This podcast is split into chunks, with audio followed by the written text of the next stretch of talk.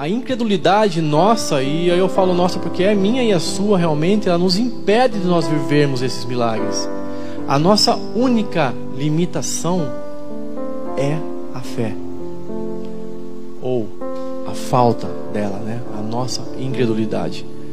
É a única coisa que nos barra de vivermos e presenciarmos os milagres de Deus no nosso dia a dia.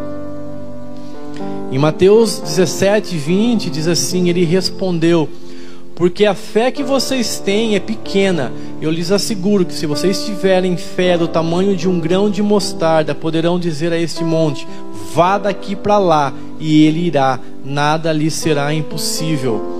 E é um versículo que todos nós conhecemos, já ouvimos um milhão de vezes, mas o quão real você crê que se você mandar um monte sair de um lugar e ir para o outro, ele vai. E assim como diz o final do versículo, nada lhe será impossível. Nada. E por muitas vezes eu e você paramos ou nos deparamos com alguma situação e aquilo lá nos trava. Aquilo nos trava no sentido de será que dá? Será que vai acontecer? Será que eu consigo? Será que tal situação vai? Ao invés de colocarmos e declararmos ao Senhor a palavra e nos colocarmos diante disso, colocando: Senhor, eu creio.